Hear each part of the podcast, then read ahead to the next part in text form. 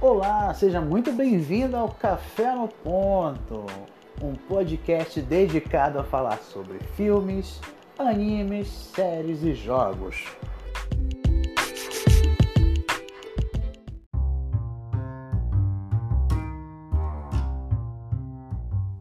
Olá, sejam todos muito bem-vindos ao Café no Ponto. Hoje a gente vai ter um convidado super especial. Esse nosso convidado, ele é professor de computação gráfica do curso de cinema da UFPA. O nome dele é Bruno de Assis. Seja muito bem-vindo, Bruno. Valeu, Augusto.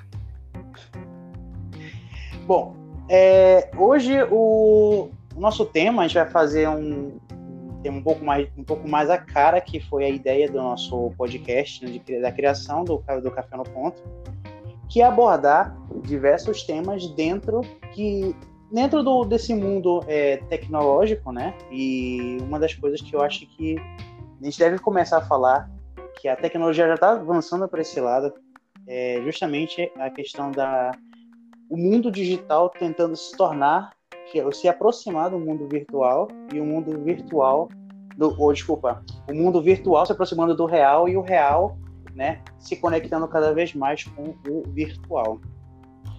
Bom, eu queria, em poucas palavras, Bruno, como tu me diria é, o que a gente, o que, que a gente pode esperar pro, do mundo virtual assim para uma melhoria assim do mundo, digamos assim. Em poucas palavras, o que, que tu poderia me dizer sobre o mundo virtual, mundo digital? Cara, eu acho que, assim, em poucas palavras, eu acho que o principal é a questão da experiência, assim, imersiva, sabe? No sentido da gente conseguir. Pode ser um pouco estranho isso que eu vou falar, mas talvez conseguir se aproximar um pouco mais do que nós somos de verdade, sabe? Do que nós somos como seres humanos, sabe? Uhum. Porque embora a gente esteja, tenha, sempre pense essa relação do, do, do, real, do virtual, assim como meio que distante uma coisa da outra, né? Tipo, é um pensamento assim meio comum, né? De ah, pô, o mundo digital é distante do mundo real e tal, vice-versa, mas eu acho que à medida que a gente vai emergindo mais nisso, mergulhando mais nessa relação do, com o virtual, a gente percebe o quanto que a gente talvez sempre sempre tivesse de alguma maneira dentro de um mundo virtual, sabe? Ainda que se fosse dentro somente dentro das nossas cabeças, né? Mas de alguma maneira parece que é um espaço assim que a gente consegue talvez se encontrar um pouco melhor de alguma maneira, sabe?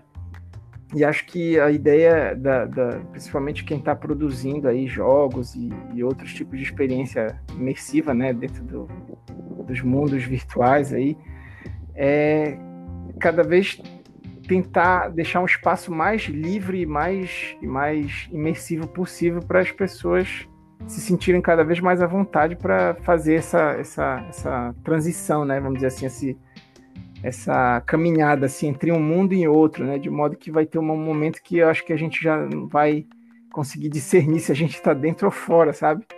Vai Sim. ser uma coisa meio que mediada, assim, entendeu? Acho que é mais ou menos por aí. Nem foram poucas palavras. Né? não, mas por um lado, é, acabou, acaba até me trazendo uma, uma lembrança, né? Que algum, algum, há um pouco tempo atrás, a, na BGS, aquele, aquele senhor lá que criou a Atari, né? Ele deu uma entrevista para a IGN e logo no final ele comenta assim, ele faz esse comentário. Ah, quem diz que eu estou aqui no Brasil? Quem, quem poderia dizer que eu não estou na minha casa, deitado na minha cama, usando um, um aparelho de VR uhum. e transpondo a, meu corpo, a minha mente no Brasil para participar desse evento aqui? Entendeu? Ele, ele, ele, dá, ele dá a ideia de que a, ele imagina a evolução do, dos jogos a ponto de que você. Não, eu acho que nem quis dizer exatamente de jogo em si, mas de do, se transportar para um lugar sem necessariamente você sair de corpo físico dali para de um ponto para outro. Sabe? Sim. me fez lembrar? Me fez lembrar, por exemplo, que a primeira coisa que tu lembra quando pensa em sair de um, de um ponto para outro através do mundo digital é o próprio filme da Matrix, né? É. Exatamente, cara. Isso aí, na verdade, é, é, é, que tem tudo a ver né, com a questão do mundo virtual. Na verdade, o Matrix trabalha diretamente com isso, né? Sim. Eu lembro que essa questão, é, isso, essa ideia que, do que ele falou naquele dia tem muito a ver com a história do, da, da telepresença, né, cara? que é justamente a, a questão do, do, daquilo que se discutia assim em relação aos meios de comunicação, às tecnologias, né? Que quando, quando você não tinha uma pessoa do seu lado, é, presente, né, fisicamente do teu lado, tu tinha uma forma de meio que simular para ti, né, para ti próprio, digamos assim, uma, uma forma de simular a presença dessa pessoa e, através de um meio de, de, de comunicação ou de uma tecnologia, né? E essa forma de simular essa presença do, do, cara ali do teu lado era a telepresença, né? Então, por exemplo, telefone, ele cria uma imagem virtual da pessoa do teu lado através da voz, né? Então, por exemplo, a gente mesmo aqui falando no podcast dá uma ideia de que a pessoa tá, a gente está falando do lado ali da pessoa, né? Através da mediação ali da tecnologia, né? E eu acho que isso aí que ele falou pegando o exemplo do telefone, mas levando mais para frente, né? É, a ideia é exatamente essa. É, quem sabe futuramente isso aí que ele falou seja mais palpável, né? Tipo, mais, vamos dizer assim, real, né? Possível de acontecer, porque a ideia, no final das contas, é a mesma. A tecnologia seria mais, muito mais avançada que o telefone, lógico. Mas a ideia seria essa, de você fazer uma pessoa estar tá meio que, entre aspas, ali, né? Telepresente, né? na tua frente. Mas ela tá lá na casa do caramba, né? Sabe-se lá onde o cara tá, mas ele tá ali. Que é meio que aquela coisa que tinha no Star Wars, né? No, no na Jornada nas Estrelas também, né? Isso, o, é verdade. o holodeck, né? É aquela famosa, aquele famoso holograma, né? Que é a imagem. Holograma, isso. É. é. exatamente. Que é uma ilusão de presença, né? Finge que o cara tá na tua frente ali do teu lado. Eu lembro que tinha muita coisa dos. Nossa, não sei se teus avós faziam isso, cara, mas meu avô ele ligava muito o rádio, a televisão, para meio que fingir que tinha alguém do lado dele, né? Tinha alguém lá com ele conversando, ouvindo a voz e tal. É, que era justamente essa ideia da, do, do, do, meio, né? Da tecnologia fazer essa simulação aí. É, tem, tem muita brincadeira que o pessoal faz, por exemplo, na internet hoje em dia, é, de falar assim, ah, minha mãe, ela deixa a TV ligada ela vai, ela vai, ela deixa na sala ligada e vai para a cozinha cozinhar. Aí tu, tu desliga a televisão, a pessoa fala, é, por que tu desliga a televisão? É justamente. Mas não tem ninguém ver, né? É, é justamente aquela, aquela sensação de que tem alguém ali na casa, né? Então realmente é, faz, faz sentido isso. Muita gente que se sente sozinha faz isso, né? Liga a TV, liga o rádio, deixa no volume alto, né? É. É, mas, é. tem, mas é, tem tudo a ver com isso aí, porque não deixa de ser uma imagem virtual, né? De uma pessoa que tá ali do teu lado. É uma. É tipo uma forma de enganar o cérebro, digamos assim, né? Sim. Não, uma, uma coisa que acontece bastante é, tipo assim, a gente pensa assim, ah, é besteira, né? Mas a, a tecnologia ter avançado a, a ponto do rádio, né? Eu tô falando assim, falando bem do rádio, assim para quem é caminhoneiro, para quem trabalha com viagem, fica muito tempo viajando na estrada, ônibus e tudo mais. Uhum. A pessoa liga o rádio, não é nem tanto para ouvir a música, mas para ela não se sentir isolada do planeta, né? Porque ela está no, no, trabalho direto, então ela Sim. fica em contato direto com o trabalho, né? Caminhão, ônibus, ou então motorista que passa o dia todo dirigindo, né? Então, Sim, acaba sendo é. uma forma de conectar, da, da, da, pessoa não se sentir desconectada do mundo, né? E do, do, É, exatamente. Oh, uma... É por isso que é por isso que na origem lá dos, dos do, do, nome, né, dos meios de comunicação, quando fala assim mídia, né, a origem desse nome mídia é por causa justamente daquelas, daquelas reuniões mediúnicas, né, que tinham do, dos espíritas, é, porque eles tinham aquela ideia de que quando você fazia uma reunião mediúnica, você falava com alguém que estava distante, né, com alguém que estava em outro mundo, digamos assim, né, em outra outra dimensão da existência, sei lá, né? Um espírito e tal, uma coisa assim. Sim. Aí a ideia desse conceito de mídia é exatamente por isso, porque os meios de comunicação, eles, eles são meio que uma forma de te conectar com quem está distante, né? Ele potencializa uma função tua que é se comunicar com outra pessoa, mas se a pessoa estiver muito longe eu não consigo, então eu preciso de um de uma mídia, né? Que me possibilite isso. Aí tem aí rádio, TV, internet e por aí vai, né? É. Os jogos online. é verdade, jogos online, com certeza. Daqui a pouco a gente vai até falar de alguns jogos, já falar propriamente também alguns animes também, que também falam dessa parte né, da tecnologia, do avanço da tecnologia, né? Uma das coisas que eu tava lembrando agora, estava falando isso, alguns dias atrás, eu e o Eliseu, né, o Neto Cordeiro, ele, a gente fiz, nós fizemos uma, uma análise de um filme chamado A Vastidão da Noite. Não sei se você já chegou a assistir. Cara, não, com esse nome eu não lembro. Realmente não acho que não. Não. Tudo bem. Ele é um filme que se passa em 1950, pelo menos em meados de 1950. Naquela época, uhum. a tecnologia era o rádio, aqui telefone que tu trocava os pontos mais, tinha um sistema de telefonia e tudo mais.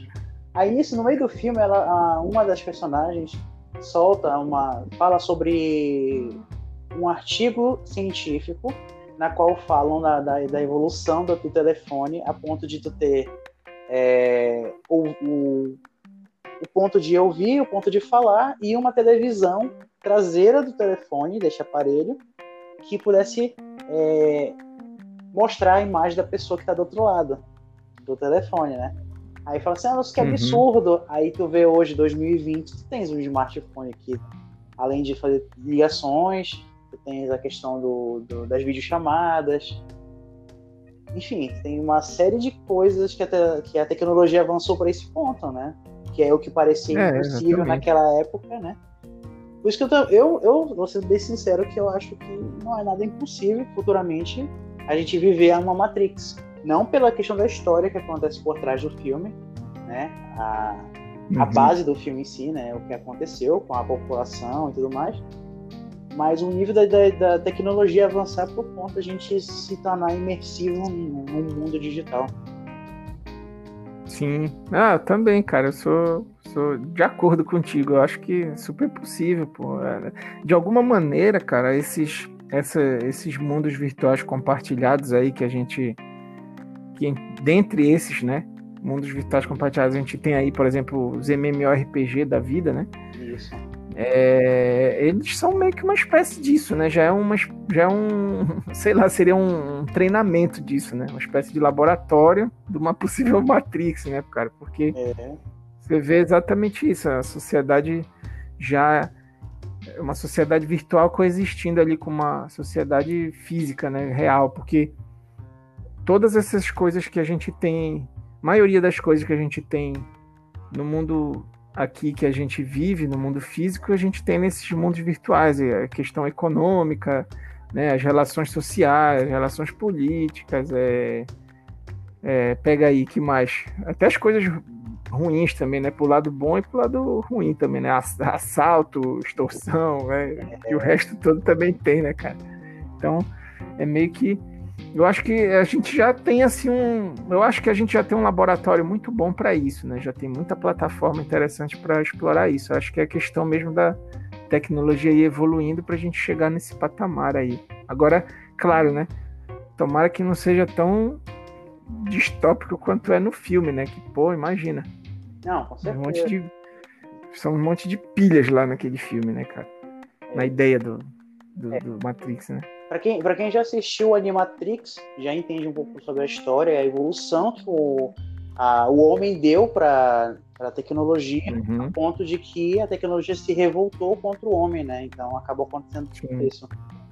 Mas é, fica a sugestão, então, para quem quiser assistir, para quem ainda não, não conhece tanto sobre a, o mundo da Matrix, assistiu o anime Animatrix, que ele aborda justamente não somente detalhes sobre o, o, próprio filme, mas também conta um pouco da história que acontece antes de iniciar a Matrix de fato, né? O porquê que o homem foi para o mundo digital viver e não no mundo real. Né? Outro filme que também fala disso, é questão de uhum. mundo digital e tudo mais, jogos, é o jogador número um. Sim, pô, exemplo perfeito, né, cara? E é um, e é um filme que ele também ele, ele, ele acaba, não sei se intencionalmente, mas ele acaba trazendo né, referência daquele anime lá, Sword Art Online, né, na qual tu vai emergir através de como se fosse um sistema de, de VR, né? Sim. Isso é, é, o filme, e tanto o filme quanto o anime, eles trabalham já com essa ideia bem avançada, né? Você é. conectar uma coisa né, na cabeça e tal. Emergir totalmente. Inclusive é bacana porque tem até os estímulos é, sensoriais, né? Então, tato, olfato, tudo isso já é transportado, né? Pro... Então, imagina. Já é uma tecnologia muito avançada, cara. É, é como, é como se é como se esse pessoal que criou né, os filmes, os animes em si, eles já soubessem que a tecnologia está indo para esse ramo, para esse caminho, uhum. e aí está tentando preparar o ser humano para aceitar melhor essa tecnologia quando ela de fato chegar. Tipo, quando ela chegar a ponto de assim, ah, nós vamos ter agora jogos imersivos, né, qual você vai deitar numa cama, no aparelho, você vai usar lá toda a sua mente, a sua mente vai ser transportada para dentro do jogo, você vai viver lá dentro por um tempo. Aí tu vai, o pessoal mais antigo vai com certeza que, que são os, os mais novos hoje, não sejam mais antigos provavelmente na época, eu falo assim, nossa, eu assisti um anime, um desenho, muitos anos atrás, que falava sobre isso, nossa, que legal, finalmente chegou. é, cara. Não, e é aquilo né, que a gente estava falando. Eu acho que quanto mais a tecnologia vai evoluindo, né, a vontade também das pessoas de, de, mergulhar nesses universos aí vai aumentando. Eu acho que eles vão tentando cada vez mais potencializar mesmo isso, né, essa experiência de, de imersão e tal.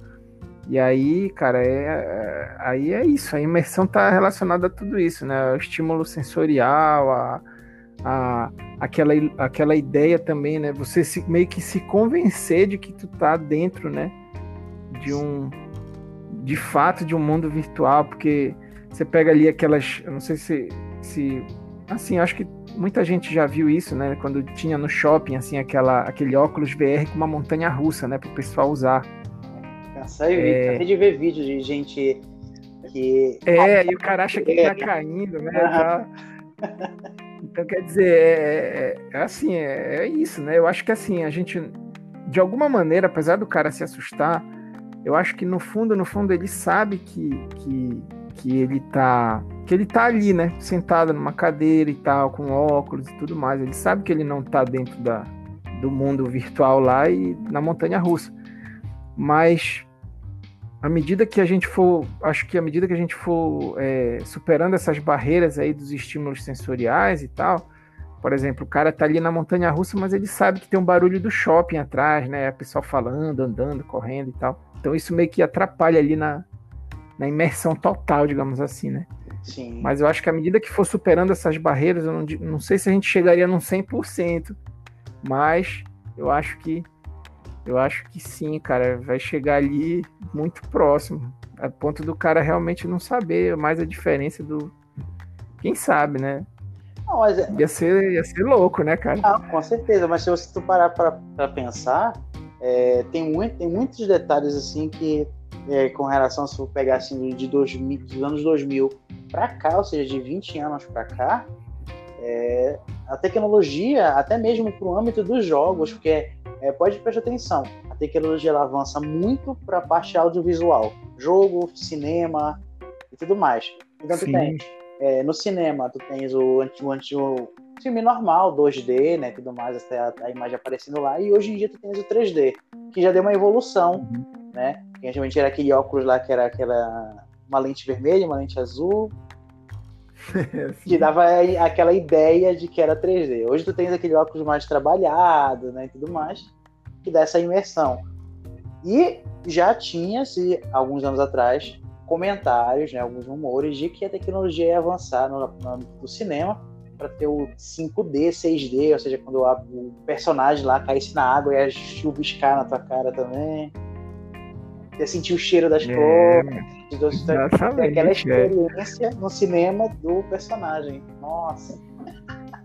É, porque esse, esse é um lado, é, assim, esse é um lado fundamental dentro do, do da, da, ideia de imersão, né, cara? Além da imersão, vamos dizer assim, como é que posso falar, mas psicológica, assim, sei lá, mental, digamos assim. Assim, tu acreditar, né, que tu tá realmente lá naquele lugar e tal. Sim. Um fato, uma questão fundamental aí é esse, esse, essa, essa imersão sensorial, né? Porque de alguma maneira, se eu boto um óculos aqui, mas pô, eu tô aqui na cadeira, eu tô, tô sentindo aqui o calor aqui em casa. Aí tem um, tem um cachorro aqui que pode latir a qualquer momento, entendeu? Então meio que eu tô eu tô e não eu tô e não tô, né? Tipo assim, um pé dentro e um pé fora, né? Eu tô conectado. Eu acredito que eu tô lá, mas ao mesmo tempo eu meio que finjo que acredito, entendeu? Sim. É meio que essa relação, assim, eu, eu, a gente meio que se engana, né? Às vezes a gente tá vendo um filme, aí o cidadão lá, sei lá, atira no outro, corre atrás do outro, aí a gente fala assim, porra, não era, não era pra, não era pra tu ir por lá, cara, e tal. Como se aquilo fosse de verdade, né? Então, pô, essa é. mulher já vai já vai dar bola pra esse cara de novo, né? Na novela e tal. Então meio que a gente, sim, a gente finge, né? É, a gente finge que acredita naquela, naquela coisa, né? naquela verdade que tá posta ali, mas mas à medida que os estímulos vão aumentando, tipo essa questão do sensorial aí, aí a gente já vai ficar um pouco mais confuso, né? Tipo esses jogos de terror aí com VR, né? Ou VR, né? Sim, sim. É, pô, essa é uma fronteira complicada, cara, porque às vezes a gente realmente acha que tá lá, né? Naquela casa lá com os bichos e tal. Porra, dá um medo, cara. Tem, um, tem, tem, tem muitos detalhes que tem que levar em consideração. E, e é interessante que quanto mais concentrada tu fica dentro desse mundo digital, entre aspas, né? Usando o VR, né? O VR, é, mais imersivo a experiência é e mais crente você se torna quando você está tendo aquela experiência, né? Então, uhum. por exemplo, quando tu só usa o aparelho o visor, o visor, tu não tá ouvindo um som nem nada, tu já tem aquela imersão, tem aquele, aquele momento assim que tu vai te concentrando tu vai sentindo como se você de fato estivesse lá dentro. Mas quando tu coloca um som, quando tu coloca um cheiro, que tudo isso é, vai precisar remeter a, certos momentos da tua vida ou experiências que tu nunca teve, tu tá vivenciando aquilo naquele momento, aquilo torna o que é digital, o que é, o que é fictício, num algo bem real, né? Os próprios filmes de terror eles fazem esse serviço com a gente, né? quando o, monstro, o fantasma, uma coisa assim surge assim na tela assim, e dá o susto no personagem, mas automaticamente o objetivo é focar em quem está assistindo, ou seja, assustar o telespectador. Então, já trabalham isso é... gente. Exatamente. E, cara, eu acho que um negócio muito bacana que tu falaste aí foi a questão do, do, do meio que como se fosse um, uma preparação, né? Uhum. É como se a, eles estivessem colocando a gente assim, degrau por degrau, numa, numa como se fosse nos preparando mesmo para alguma coisa maior que vai vir na frente, né? Porque olha, a gente pega aí, por exemplo, a Sony, eu não sei se já lançou, cara, mas a Sony tava num projeto aí que era uma espécie de filme interativo. Era um, era um jogo, era um jogo barra filme, sabe? É, como se fosse um ah. jogo filmado. Eles eu, chamam de. Me fugiu. F, é, como é que é? Film Motion que é o nome? É, é, sei que a sigla é FMV. Eu vi isso hoje, se eu não me engano. Tava lendo sobre isso hoje.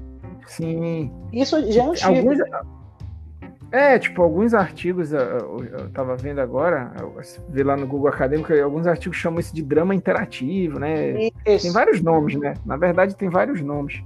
Mas é assim, a Sony estava investindo num projeto, vou até procurar depois para deixar de referência para o pessoal, que me fugiu o nome agora, cara, mas é um projeto recente que o foco é, é um jogo, é um jogo filme, cara. Tipo, o jogo é todo filmado, certo? Ele é todo filmado, os personagens, tudo, mas você tem que é, jogar, assim, escolher as decisões do personagem, né? Que, claro, essa ideia não é nova, de fato, mas a, a questão é, é, é o jogo ser filmado, entende? Então isso é uma coisa que acho que pode mexer um pouco com a cabeça do jogador, né? No sentido da imersão, porque, pô, caramba, é, tu tá assistindo um filme, mas ao mesmo tempo tá jogando um jogo e tá definindo os rumos da história daquele personagem, né? E aquele personagem já aí, tu, aí tá claro para ti que não é um não é um avatar, né? Não é um boneco. 3D, é, um, é uma pessoa. E aí isso pode gerar um, um estranhamento, assim, um estranhamento bom, né? É um estranhamento bom, na verdade. Sim. Deve ser uma experiência muito interessante isso aí, cara. Há muitos anos atrás tinha, tinha esses, esse, alguns jogos que saíram nesse, nesse, nesse âmbito, né? Que eram filmes já gravados, aí tu selecionava as ações e eram como se fosse cutscene, né? Você tinha um pedaço do Sim. filme, aí tu selecionava o que acontecia com o personagem, aquilo já estava gravado, aí aquela, aquela imagem ia ser no, é, posta para ti, tá assistindo o filme conforme as tuas escolhas, né? Tu queria que o, o vilão matasse a mocinha, então clicava lá e acontecia. Uhum. Pô, massa, cara. E, e, a ideia, e eu tinha visto, porque assim, eu, eu não tenho um PS4, não tenho Xbox, mas eu tinha assistido uh, no YouTube mesmo, o próprio Neto, quando ele tá jogando, eu tenho assistido algumas uhum. gameplays, então eu tô vendo que de uns tempos para cá, os próprios jogos eles estão se tornando menos imersivos com relação à jogabilidade, ou seja, tu controlar um personagem jogar mesmo, e estão se tornando uhum. mais é, um filme, você assistir uma, um, uma, uma imagem, tu gostar mais do gráfico, do visual, eles estão avançando bastante para se tornar algo mais próximo de um filme do que de fato um jogo. Eu tenho visto isso acontecer.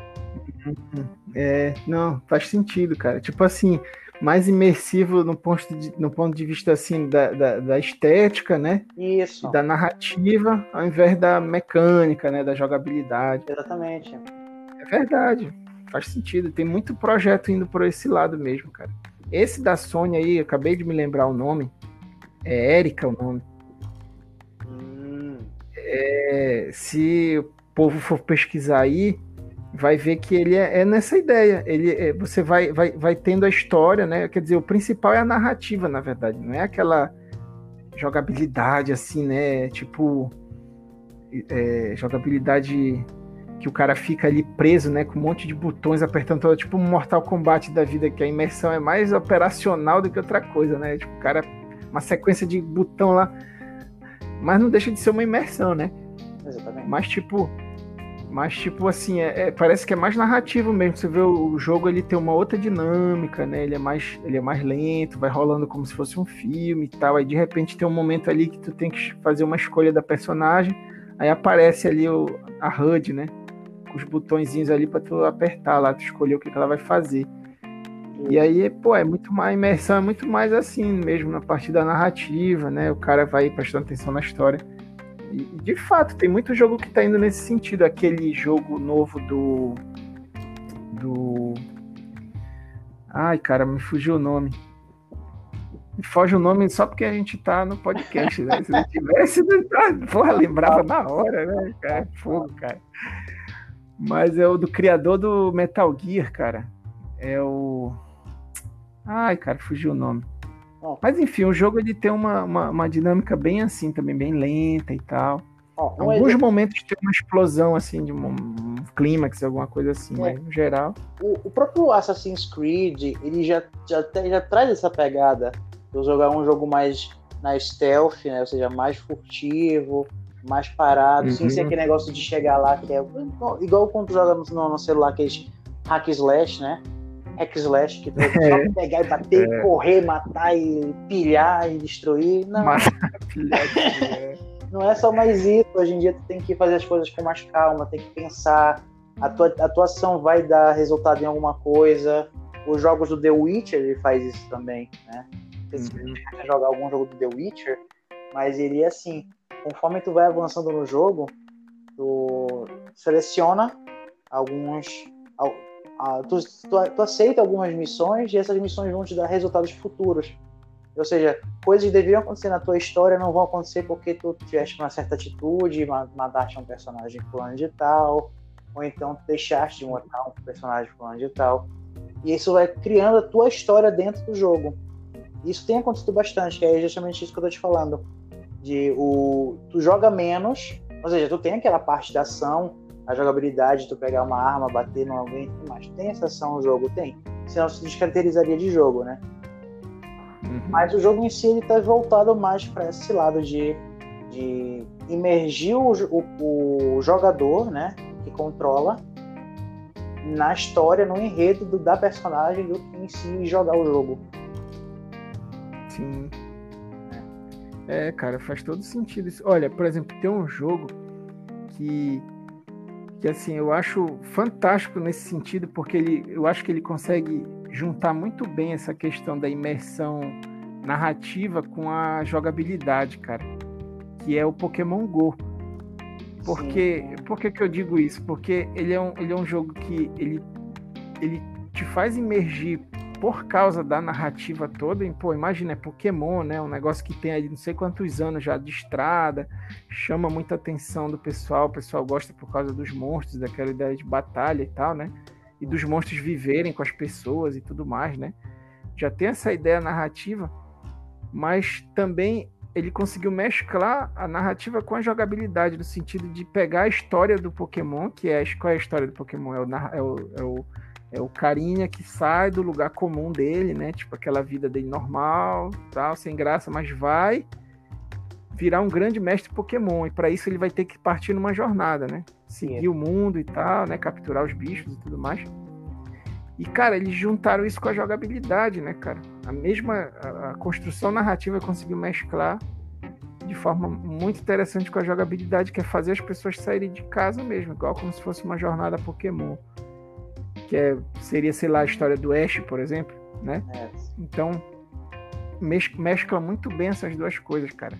Claro que o, o jogo tem todas as suas limitações e tal, e teve lá os problemas que aconteceram, das pessoas saírem na rua, mas eu acho que de modo geral foi muito positivo nesse sentido, assim, o jogo prende muito o jogador Sim. por essa questão, porque tu consegue ter uma jogabilidade interessante de tu sair de casa, né, e tal, e caçar os bichos que mescla, né, com essa ideia do Pokémon, do que é o Pokémon, mas também muito com a narrativa proposta, né, também no anime, né, que é tipo, poxa, partir para uma jornada para se tornar um grande mestre Pokémon, tipo isso. Né? E, e eles é... conseguiram mesclar os dois, isso é uma coisa que eu acho legal. E eu achei isso é interessante, porque se tu for, se tu for lembrar quando lançaram o trailer, antes de lançar o jogo, que é, dava aquela sensação de que tu ia se tornar um treinador Pokémon, que tu ia se aventurar pela, pelas ruas, pela cidade, enfim, né? trazer essa, essa ideia. E, né, e, obviamente, na época, é, ele, ele teve um marketing muito interessante, porque, assim, é, a tecnologia ela avançou para um ponto que tu não precisa mais sair de casa para tu ver um, uma, um amigo. Basta tu pegar o teu telefone e fazer uma videochamada. Já o Pokémon GO, ele te faz sair de casa para tu ir alcançar um objetivo. Ou seja, uhum. te, te ele tira a parte do, da pessoa que está se tornando sedentária hoje em dia. Por causa da tecnologia. É, e, faz, e faz esses, às vezes, faz esses amigos que estão distantes, né? Tipo, em vez de cada um jogar na sua casa, faz os caras se reencontrarem pessoalmente, né? Exatamente. Para batalhar, para capturar, para fazer uma raid, né? Alguma coisa assim. Eu achei, é, eu achei, pô, que, eu achei que Pokémon GO, apesar dos pesares de tudo que aconteceu, ter feito um hype muito grande na época, né? E não ter dado pro, pro jogador final o que já uhum. estavam propondo no início. Mas acho que eles foram muito felizes na criação, no desenvolvimento e até mesmo no avanço das atualizações que eles tiveram ao longo do tempo, né? Não, total, cara. Eu, eu, assim, eu não, assim, eu não tenho os números, né? Mas eu acho que muita gente ainda deve jogar isso, cara. Eu vou ser sincero que eu ainda jogo. Eu voltei há pouco então, tempo. É, vira e mexe eu entro, ele ainda tá no celular, né? Instalado. De vez em quando eu entro, ele vejo que tem um bicho novo, alguma coisa assim. Porra, bacana, cara. Mas meu, pô, meu filho ainda joga direto. Olha aí. Mas, mas é essa ideia, cara, de, de, de mexe. Porque, assim, o, Pokémon ele é um exemplo muito interessante porque ele, ele, ele deixa explícito pra gente uma coisa que é fundamental da gente entender quando a gente fala de, de realidade virtual e, e não sei o que, né? Que é porque assim essa relação, cara, ela tá sempre, ela sempre é de mediada, entendeu? A gente sempre está se relacionando com o mundo virtual, né? Se o pessoal, o pessoal que gosta aí de dessa ideia de, de, estudar essa coisa de interatividade, não sei o que e tal. É bacana pegar uns textos aí do Pierre Levy, cara, que ele explica bem essa relação do virtual, assim, ele fala, porque a gente tá dando indicação de série, filme, anime, porra, tem que indicar texto também, né, cara? Sim, livro então, também, livro. Livro e tal. Tipo assim, tu pega aí um livro que tem que é realidade virtual, acho que é isso. Ou então é o virtual, não lembro direito, mas é do Pierre Levy, né, cara? Ele explica bem essa, essa ideia, né? Que na verdade o virtual, ele, ele, ele não é diferente do real ele é diferente do físico, né? O que é físico, que é o que a gente toca, o que a gente sente, né? Ele é físico. E por isso que às vezes a gente chama de real. Mas existe o virtual e nem sempre essa realidade virtual ela é ela é ela é ela é porque a gente divide assim né realidade virtual e realidade física seria esse o ideal não existe essa diferença de virtual e real porque o virtual muitas vezes ele é uma uma, vamos dizer assim, uma esfera do real, entendeu? Sim. Para explicar melhor isso, tem um exemplo muito bom que ele usa que é o seguinte: quando a gente fala alguma coisa, existe o som da nossa voz, né? Esse som ele vibra no ar e ele bate lá no ouvido da pessoa e que vibra lá também no tímpano e tudo mais e a pessoa escuta, né? Então isso é uma dimensão física da fala, mas também tem a dimensão é, virtual da fala, que é o quê? As palavras, o significado daquilo que eu estou falando. E o significado do que eu estou falando não dá para tocar nisso, não dá para tu sentir. Só dá para tu entender, tu interpretar. E isso está numa esfera virtual, não dá numa esfera física, né? É, e tem que levar em consideração aqui os ouvintes que nesse ponto que a gente está tocando aqui, a questão do virtual, ela não é só questão, não é só lembrar, pensar no virtual e pensar no digital como uma coisa só. O virtual ele é algo que ele, ele é intocável. Ele Exatamente, existe... existe muito antes dos computadores, entendeu? Isso. Existe muito, muito antes dos computadores. Né? Se pegar ali na filosofia grega, os caras já discutiam essa questão. De alguma maneira já discutiam essa questão do virtual, porque tudo que está na nossa mente, o que a gente está pensando, sonhando e imaginando e tal, está é, na esfera do real. Só que no que real? Um real virtual, né? Exatamente. Aquilo pode vir a acontecer, certo? Olha, hoje eu vou comer um sanduíche. É, pô, tá na minha cabeça que eu tô imaginando o sanduíche, mas eu posso vir tornar isso. Posso tornar isso realidade como? Indo lá, comprando as coisas e fazendo sanduíche, entendeu? Então, tipo, a gente está nessa relação de mediação com o virtual desde sempre, desde antes da tecnologia do computador. Agora, o que a tecnologia faz de maneira muito interessante, que aí é importante a gente lembrar, é ela potencializar essa relação com o virtual, explicitar essa relação que a gente tem com o virtual, porque agora está muito mais fácil da gente compreender isso, da gente, inclusive, ver ou interagir com aquilo que a gente imagina, né? Poxa, eu imagi me imaginei num mundo medieval onde a gente pudesse montar uns bichos que parecem galinhas e tal, e eu ser um cavaleiro, não sei o quê, e aí de repente, pá, eu tô lá jogando Ragnarok, entendeu? É, Só um exemplo. Não, exatamente. E uma coisa. Então, na coisa... verdade, é, potencializa né, a nossa relação virtual. É, não, com certeza. E uma das coisas que tem que levar em consideração com relação ao virtual não sendo digital é que quando você fala, por exemplo, ah, eu tô afim de comer bolo, a tua mente uhum. ela começa a produzir a imagem do bolo na tua cabeça de uma forma que tu começa a sentir o gosto, tu começa a sentir o cheiro, ou seja, é, é a mensagem virtual que tu mandou da tua boca para tua mente, a tua mente trazendo pro teu corpo, no geral. Aí tu vai Exatamente. vai sentindo no teu corpo tudo que tu tá falando, e não só você, mas como a pessoa que tá ouvindo também. Então, é, e, e, e esse, esse, exemplo é perfeito, porque a gente começa a ter mesmo esse, esse, A gente mesmo se estimular, né? Isso. Virtualmente, ainda que seja virtualmente, mas por causa de um negócio que é físico, né? Tipo bolo. Mas é importante também a gente lembrar dessa, dessa diferença, assim, o virtual ele não é, é, não é oposto ao real, né? Ele é uma, uma dimensão do real. Isso. Porque, por exemplo, se um cara tá jogando ali, né? Ou tá no Facebook, por exemplo. Facebook ele é um mundo virtual, né?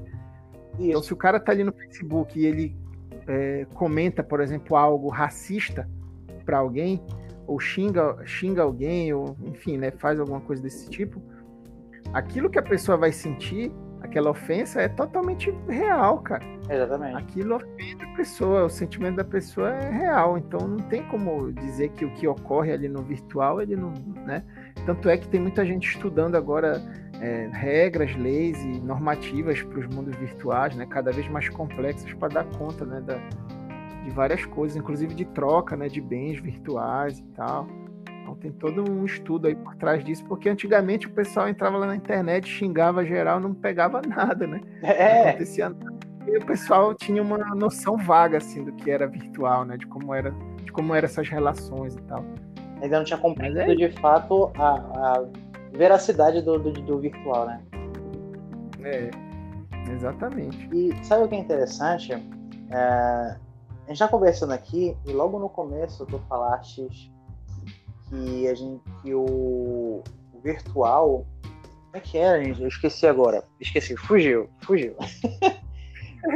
não, mas, mas, eu ia comentar outra coisa, porque veio, veio outra, outra coisa que veio na mente. Que era o quê? Ah, há muitos anos atrás, era comum, já que a gente não tinha toda essa imersão digital dos jogos, PS4, Kinect, não tinha nada disso qual era a forma que uh, as pessoas, os jogadores, faziam para poder se imergir no mundo virtual? Jogos de RPG é, de mesa. RPG de mesa, com certeza, cara. Porra, cara, esse exemplo aí, ele é, ele é para mim, ele é o, o melhor exemplo porque eu, é, é, é, eu acho que é o exemplo claro, assim, acho que não tem exemplo melhor de mundo virtual compartilhado do que o RPG de mesa, cara. Isso. Ele é um exemplo perfeito disso aí que a gente está falando, cara. Perfeito. Sem nenhum computador, sem nenhuma, né? Exatamente. Nada digital, você consegue viajar no mundo, no mundo virtual, fazer inúmeras coisas e tal. E o legal que é um mundo compartilhado, né? Exatamente. E, pode, pode não ter é né, o mesmo nível de compartilhamento, nos diversos caso o que eu estou imaginando vai ser do mesmo jeito que o mundo vai estar imaginando e assim por diante, mas todos estão compreendendo a, a linguagem do momento, né? Isso, todo mundo tá, tá, tá entendendo, né? Tá compreendendo a existência daquele mundo, né? Ainda que de maneira diferente, mas é um mundo que faz total sentido para todo mundo que tá jogando, né? Assim quando a mãe grita lá, ah, não sei o que vai buscar, não sei o que aí, tipo, quebra, né? A imersão é. da galera ali. Dá uma uma quebra, mas está todo mundo meio que conectado, né? É uma conexão simbólica, né? Uma conexão que é como se a gente fizesse um acordo, né, entre nós assim, e todo mundo está conectado ao mesmo tempo. Exatamente. Cara, o RPG ele é um exemplo é, fantástico de mundo virtual, cara, é o melhor exemplo. E é legal esse, ter citado esse exemplo porque aí já vai outra referência aí para a galera também tem um texto que é do Jonathan Stewie. Pena que não tem como escrever aqui, né? Porque o nome do cara é complicado. Mas é Jonathan Stewie, que é o texto é Defining Virtual é, Presence, acho que é esse o nome do texto, né? Definindo a, a realidade virtual, a presença virtual, uma coisa assim, né? Mas o que, que é bacana desse texto, cara? É que ele explica o seguinte: ele explica assim, é, gente, é, ele fala sobre imersão, né? Ele diz o seguinte: pô, tem vários parâmetros que a gente pode analisar para avaliar a qualidade imersiva de, um, de uma mídia, né? Ou de um objeto. Então tem os aspectos técnicos, né? Tipo assim, a questão da interatividade, né? Estímulo sensorial, que é o que tu falaste naquela coisa de jogar água, né? Sentir cheiro e tal. Uhum. É, é, a imagem, né? E tal. Tem tudo isso aí que são aspectos técnicos. Mas um aspecto que tem fundamental dentro dessa, dessa qualidade imersiva de, um, de, um, de uma tecnologia, cara, é, a, é muito subjetivo. É a subjetividade de cada um. Porque uma pessoa ela pode viajar e emergir muito mais num livro do que num filme, por exemplo, ou num jogo, entendeu? Isso, tem pessoas que têm essa, essa capacidade de imersão no livro, né? É, então, embora, por exemplo, o óculos VR ele tenha uma, uma, uma possibilidade de, de assim, uma, uma possibilidade técnica, né? Fala, tecnicamente falando, uma possibilidade muito maior de imersão do que um livro, mas às vezes um livro tem uma história tão bem contada, o cara é tão. O autor é tão detalhista, né, no, no, na descrição do mundo e tudo mais, que às vezes você viaja muito mais do que no jogo. Sim. Né? Você emerge muito mais na história do que no jogo, ou mesmo na tua relação com, com o personagem, com o avatar e tal. Que eu acho que eu digo isso, eu estou falando isso que é exatamente por causa do exemplo do RPG que tu falaste, porque às vezes a gente viaja muito mais jogando RPG de mesa, né? Cria uma relação até emocional com aquilo muito mais forte do que com do que com um personagem digital, por exemplo, com o mundo digital, entendeu? Sim, sim, com certeza. E essa, esse texto é bem legal em relação a isso, assim, discute bem legal isso aí. Porque no final das contas acaba que tem um lado que é do ser humano, né, cara? Cada pessoa vai viajar da melhor maneira que achar, né? Da maneira que acha mais apropriada para si próprio, né? Mais legal e tal. É, até mesmo porque nesse momento, nesse momento do jogo de, de RPG de mesa, a pessoa ela tá interpretando outra, então ela tem que dar o seu melhor naquele momento para a interpretação do personagem em si, né? Exatamente. Aí absorvendo os sentimentos daquele personagem que, ela, que, que essa pessoa criou para desenvolver a história dele, né? Na, na, a narrativa dele dentro do, do, jogo. Apesar de ser um jogo, né? Tu cria todo um, Sim. parâmetro virtual. Inclusive, é, não, tu tem toda razão. Inclusive, tem muito jogo que. Muito jogo assim que originalmente não é de RPG, mas ele, para ele se tornar mais imersivo para o jogador, ele absorve várias características dos jogos de RPG, né? Por exemplo, a progressão, Isso. a personalização do avatar, essas coisas. Tipo, tu pega aí Need for Speed, né? Sim ou esses jogos de corrida e asfalto e tal, é, o, o, teu carro nada mais é do que uma extensão tua. Na verdade, o teu carro é o teu avatar, né? Então tu pode personalizar ele da maneira que tu quiser, tu evolui ele, às vezes tem até uma barra de XP lá no carro, né? É, compra, tu compra novas habilidades e tal.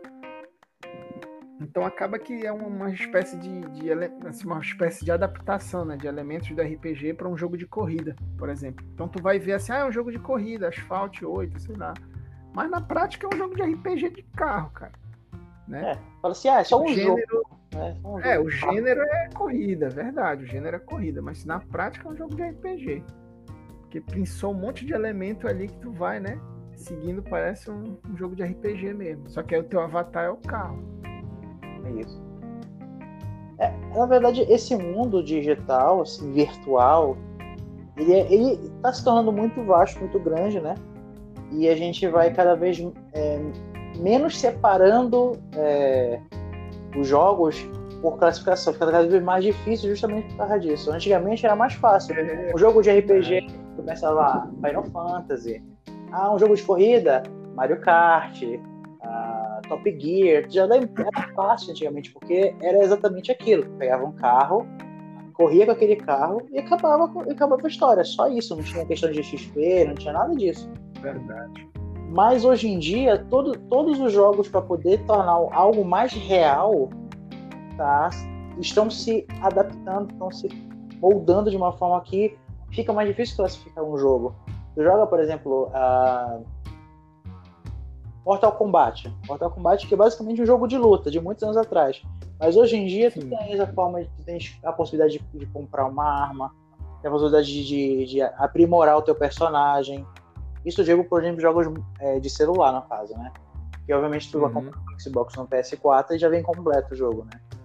Mas de, de, de dessa forma, ainda assim, tu deve selecionar o modo de luta do personagem, as armas que o personagem vai trazer, tu seleciona o teu gosto, qual os fatalities tu gosta mais de usar e tudo mais. Então, o teu personagem em cima de um personagem já criado. Sim. É, cara, é isso. Tipo, é um, é, é um atravessamento muito grande, né, de gêneros, assim, é um pouco difícil mesmo definir. Mas eu acho que tudo isso é, é, é com essa ideia, né, que a gente estava falando no início, né? É, é melhorar a experiência, né, do jogador, deixar a experiência mais rica, né? Mais rica possível. Tipo, eu acho que eu acho que na verdade tem muitos jogos que tem elementos assim do RPG nesse sentido para tentar fazer a coisa ficar mais imersiva assim, né? Eu acho que cara, o RPG ele é um objeto a ser estudado, essa é a verdade, porque porque tem muita coisa, inclusive na própria sociedade assim que a gente poderia averiguar que tem relação assim com essa ideia do que é o RPG, né? Tipo, pô, currículo Lattes é uma ficha, né, cara, de, de... É. Ah, o currículo normal também, né? Uma ficha de uma ficha de personagem, né, cara? É, tu vai descrever ali as coisas, pra botar as habilidades, né? Isso. É. Dois de destreza, um de inteligência, sabe? meio de inteligência, né? Porra, cara. Pô, o cara não consegue o trabalho e tal. É, acaba que é uma maneira, né? De tudo, tudo tá ligado a essa questão, assim, meio que narrativa, né? E de construção, de progressão e tal. É, que eu acho que é muito relacionado ao RPG mesmo. É. Bom, é, alguns dias atrás eu estava pesquisando ainda, até mesmo para poder trazer a, a, esse próprio podcast para a tona, né? É, não somente falar de jogos, não somente falar dos animes dos filmes, é, até mesmo algumas séries, né? Que também façam, falam sobre essa questão da, da, da, do mundo virtual, do mundo digital, mas aos poucos, uhum. aos poucos, não sei se todo mundo que vai estar tá ouvindo o nosso podcast vai vai ter vai saber de fato o que está acontecendo com o mundo tecnológico em si mas uhum. uh, o mundo tecnológico está avançando tão rápido para alguns pontos e para outros não tanto né o, gran, o grande detalhe aqui é, aonde eu quero chegar é justamente é por exemplo no Google Glass tu lembra do Google Glass Sim, lembro que ele ele ele é o que? Aquela tecnologia totalmente digital, totalmente virtual, né? Num aparelho, num acessório, ou seja, tu tens o, o óculos, ele vai gravar, vai fazer uma stream, ele vai tirar uma foto, ele vai te dar um GPS, enfim. Ele tinha um, um objetivo antigamente ali, né? Ele, ele ainda existe, hum. eu fui pesquisar, ainda existe. Ele não está ainda não é com a mesma pegada, mas ele existe, agora é para empresarial. E acredite ou não, Bruno, eu pesquisei o preço dele. Quanto Eita, e aí? Ah, diga lá. Ideia de quanto ele tá Meu... custando? Cara, não tenho a menor ideia. Sei lá, um, um fígado, um rim. Ah, quase isso. ele, ele custa somente 999 dólares. Caramba! Só isso, só isso. Se for botar assim na, base assim, sem, sem os nossos impostos maravilhosos brasileiros. A casa eu consigo comprar. Uns 5.500 reais mais ou menos é o preço do, do Google Glass. Caramba. Quando ele começou, ele surgiu, ele estava na ideia de ser uma coisa mais acessível, né? Mas aí, como eles viram que não tava, não, não ia funcionar, e com uma coisa mais uhum. empresarial. Então, auxiliar os médicos, né, de cirurgia, até mesmo passar um, um ensinamento para alguém e tudo mais, aí funciona bem interessante. Quem quiser, quem se sentir interessado em pesquisar sobre o Google Glass, é só jogar lá no Google, né? Joga lá o nome Google Glass. Aí vocês vão ver, ele é uma, uma tecnologia que trabalha com realidade aumentada, né? Ele vai trazer, né, para as, as pessoas que estão assistindo lá, até mesmo para quem está usando o Google Glass poder transmitir aquela imagem. Imagina, é, imagina assim, tu tá com uma GoPro na tua cabeça, tá pedalando, só que em vez de estar usando a GoPro na, na, no capacete, tu tá usando o Google Glass. Algo mais, assim, mais fácil de usar, né? E além disso, além disso, tem, uma, tem algo chamado Neuralink. Você já ouviu falar? Sim. A Neuralink, Neuralink é, é o primeiro passo para Matrix. É, é, cara. É o primeiro passo para Matrix.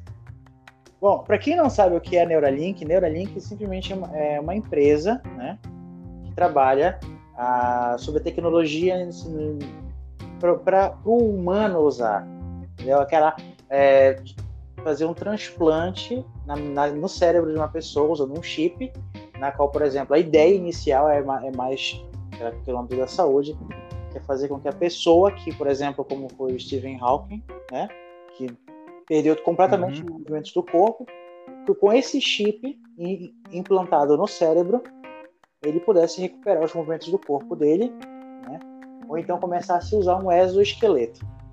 para movimentar o próprio corpo. É, então a tecnologia está avançando para esse lado aí e vou, vou, vou, repetir a frase. É o primeiro passo para Matrix. Eu li sobre isso, meu amigo.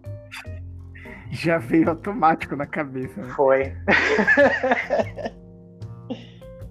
Cara, não, mas é, é, agora é engraçado, né? Essa coisa do, do, do, do, Neuralink, cara, me, me levou a uma questão que que eu acho que a gente até conversou antes do, do, do podcast sobre isso, que era a questão do, do ciborgue, né, cara? Porque, tipo, uhum. eu acho que isso deixa, deixa essa, essa questão deixa bem mais explícito pra gente a nossa relação mesmo com a tecnologia, né, cara? Porque, porque assim, tem muita gente que é um pouco contra assim, essa coisa, né? De ah, muita tecnologia, não sei o que, na vida das pessoas, eu sou contra e tal, não sei o que. Mas, cara, se tu parar pra analisar, praticamente não existe ser humano sem tecnologia, né, cara? É. Tem até um, um vídeo lá do André Lemos, que é um cara que pesquisa cibercultura e tal. Ele até fala assim: ah, não, o primeiro homo que teve, o primeiro homo da espécie, né? É o Homo habilis, que é o que começa a manusear as ferramentas, né, e tal. Pra... E daí é o primeiro passo para o cara começar a construir coisa, porque na verdade não existe ser humano sem tecnologia, cara. A gente, a gente precisa de de tudo isso, a gente cria tudo isso para de alguma maneira potencializar alguma função nossa, melhorar alguma coisa, né? Seja a partir de remédio, seja roupa, seja ah, sei lá, o celular, que porra, o celular hoje já é tudo, né, pra gente, é despertador, é, é tudo, né? Está acoplado é, já na pele, né? Câmera, exatamente, já é tudo nosso. Então, é meio que praticamente nós já somos ciborgues, né, cara? Agora esse negócio aí, esse essa ideia do Neuralink é vai potencializar, talvez venha a potencializar muito mais ó, diversas funções aí do ser humano, não sei. Claro que tem sempre o risco, né? A gente sempre fala isso, ah, porque né, o risco da inteligência artificial, o risco da, da tecnologia tal, tecnologia X, Y, mas, mas as possibilidades, esse é um exemplo aí já claro, né? Que é a possibilidade para a saúde. Uma é. pessoa com deficiência poder voltar a andar, seria, porra, incrível. É, para quem não tá, não tá ciente, muito ciente do que é de, de fato o Neuralink, vou falar ainda agora, é um chip é do tamanho, por exemplo, de uma moeda de um real, certo? Um chip mais ou menos desse tamanho, que ele vai ser uhum. implantado no cérebro, tá? e ele vai fazer o que? Ele faz, ele, ele faz com uma parte do teu cérebro que não está funcionando direito para fazer uma movimentação de um braço, de uma perna, ele volte a resgatar esse movimento. Né? Até mesmo aquelas pessoas que nasceram sem movimentação do corpo, o próprio Neuralink ele vai conseguir trazer através de uma, uma pequena cirurgia, né? porque enfim, vai ser implementado né, dentro do cérebro, a movimentação do corpo, né? Uhum como se fosse um, um, um link que ser feito do teu cérebro para tua coluna e assim por diante, né, do teu corpo todo. É, segundo eu, algumas coisas que eu estava pesquisando, né, ele, a ideia é que ele se torne um, uma interface de homem-máquina. Aí por isso que eu falei que ele é de fato aquela ideia de a Matrix, porque no início, se tu for ver, 90% das pesquisas é, tecnológicas barra científicas, elas são de âmbito da saúde, né, para fazer com que o homem viva um pouco mais, que o homem viva um pouco mais e melhor. Mas no final das contas, acaba que a tecnologia uhum. avança de um certo ponto que ela acaba indo para outros lados, né? Então, pode esperar que futuramente tu não tenhas uma, não somente um ser humano que não conseguir andar ou que perdeu a movimentação no corpo, mas volte a andar usando o próprio corpo, um exoesqueleto, mas também os próprios ciborgues, né? Os próprios androides, aqueles robôs. Você já viu vários e vários filmes por aí que mostram é, robôs domésticos que tomam conta da tua casa, vão varrer, vão cuidar do teu filho, vão dirigir para ti e tudo mais. E ao passar dos anos, com o passar do tempo, a tecnologia continuando avançando, tens o quê? Ah, o que era o trabalho manual do homem se tornando o trabalho da máquina. E a Matrix tá aí. É, cara. E, e assim como a gente conseguir fazer coisas que talvez, sei lá, a gente não consiga fazer ainda, né, cara? Tipo, sei lá. É. Pensa aí nessa coisa do chip no cérebro. Então, poder talvez se conectar com outra pessoa é, sem nenhum dispositivo extra, né, externo, digamos assim, só com chip, entendeu?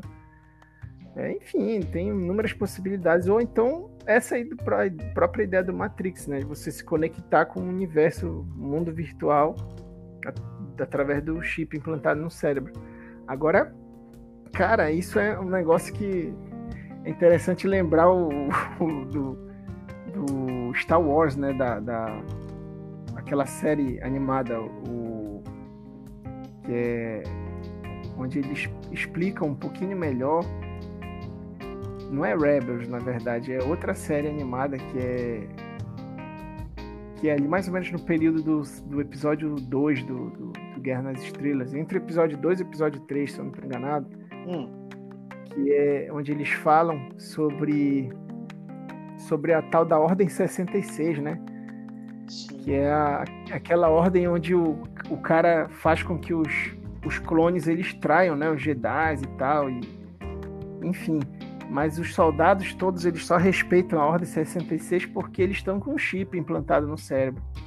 Então, na verdade, quando o cara dá essa ordem, eles não conseguem se controlar, né? Eles acabam seguindo aquela ordem de qualquer jeito.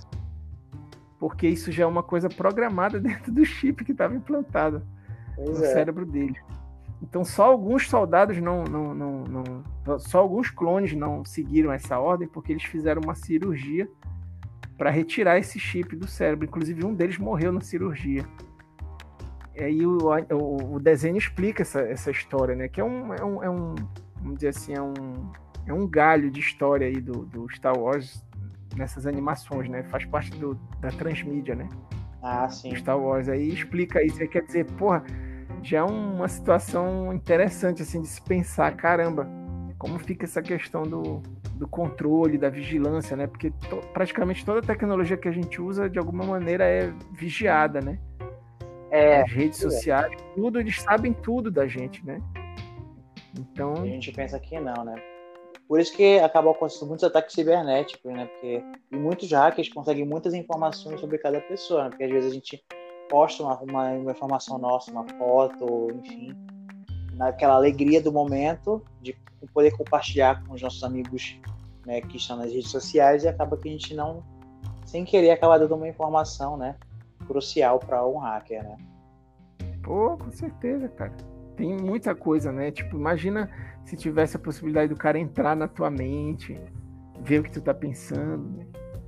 Imagina isso aí.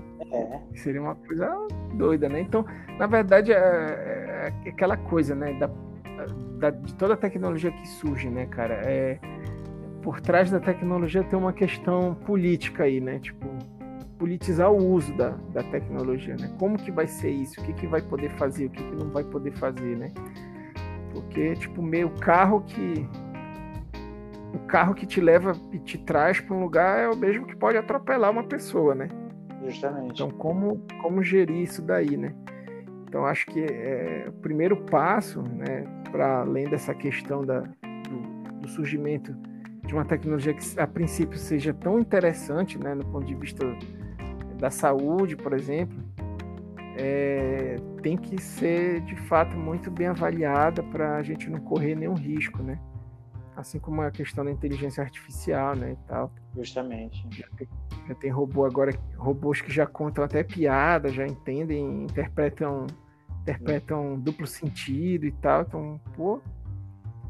É verdade, é verdade. Já é tá num nível que o controle é perigoso. tem que realmente pensar no, no, na questão do controle aí disso. É, mas é quanto. Mas, é mas acho que isso é papo coisa. também para outro podcast, né, cara? Muita é, coisa. Exatamente. Assim, pessoal, a, todos os nossos ouvintes, todos os filmes, as séries, animes, as publicações de livros que o Bruno trouxe pra gente também, tudo que a gente está comentando aqui, a gente vai, a gente vai gravar um videocast para vocês lá no nosso canal no YouTube, na qual vai estar todas as nossas referências, todos os, os livros que foram citados pelo Bruno, todos os animes e filmes e séries que a gente trouxer, a gente vai trazer de sugestão para vocês. A gente vai enviar daqui a pouco, né, uh, ah, para vocês como sugestão. Então, é, corram lá no nosso canal no YouTube, também pelo mesmo nome, Café no Ponto. Lá vai estar publicado o nosso videocast. E, e não se preocupem, que vocês vão ter todas as referências. E se quiserem participar, né, comentem lá no nosso canal. A gente vai ler todas as mensagens de vocês e vai responder com toda certeza. Bruno, últimas palavras, considerações finais sobre esse tema. O que você diria? Cara, eu diria o seguinte: é, eu acho que tudo que tudo que a gente puder experimentar, aproveitar, é, explorar, analisar, enfim, né? Tudo que a gente puder, de alguma maneira, criar uma experiência para a gente, eu acho que a gente deve é, a gente deve aproveitar, entende? Sim. Aproveitar no sentido de conhecer aquilo a fundo, conhecer uma, é, de uma maneira mais. ter uma experiência mais rica possível, né? Então, eu acho que essa questão da, da, da, das tecnologias e da própria questão do, do, do, VR e tal, eu acho que, assim, as pessoas aí já. Mas, assim, um recado, né, para as pessoas e tal, que estão nos ouvindo aí. É, cara, tentem aproveitar ao máximo isso, tentar conhecer, explorar o que vocês puderem, mas principalmente tentar entender sobre isso e refletir o máximo possível. Por quê? Porque eu acho que é, essa questão da tecnologia, cara, principalmente do VR e tudo mais, é, isso é, uma, é um caminho sem volta, né, cara? É um caminho sem volta. Então, Sim. eu acho que quanto mais a gente tiver com isso assim na palma da mão, né, tiver já é, conhecendo a fundo essa tecnologia, mais a gente vai poder tirar proveito positivo disso, né? Então, inclusive para se blindar, né, de questões aí que, que podem possivelmente ser, ser coisas talvez perigosas para a gente, né? Como o próprio caso da internet. A internet, quando ela surgiu e quando ela se disseminou no mundo, muita gente usava, enfim, mergulhava naquele universo, mas de fato não sabia usar de, assim, de fato, entende? Não sabia filtrar aquele conteúdo que era bom e que não era, aquele conteúdo que era, tipo, verdadeiro ou não, entendeu? A gente está vendo, inclusive, esses problemas aí, tem tanto, né, confusão aí política, inclusive, por causa disso. Sim. Mas o fato é que quanto mais a gente puder explorar uma tecnologia, cara, é... explorem, sabe? Mergulhem a fundo nisso, porque isso talvez seja uma forma da gente se preparar para o futuro, né? E o futuro ele não está longe, ele está aqui, está agora, né? Na verdade, o futuro já é aqui e agora. Então, quanto mais a gente estiver preparado para isso, mais a gente vai estar tá habilitado para é, usar isso e explorar da melhor maneira possível. É isso. Perfeito. Perfeito. Valeu, obrigado pelo, pelo convite, pelo tema maravilhoso. não, eu que agradeço. Eu que agradeço.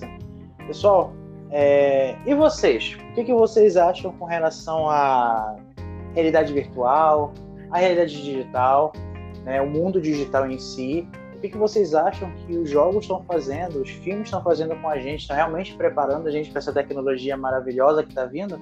É maravilhosa entre, entre aspas.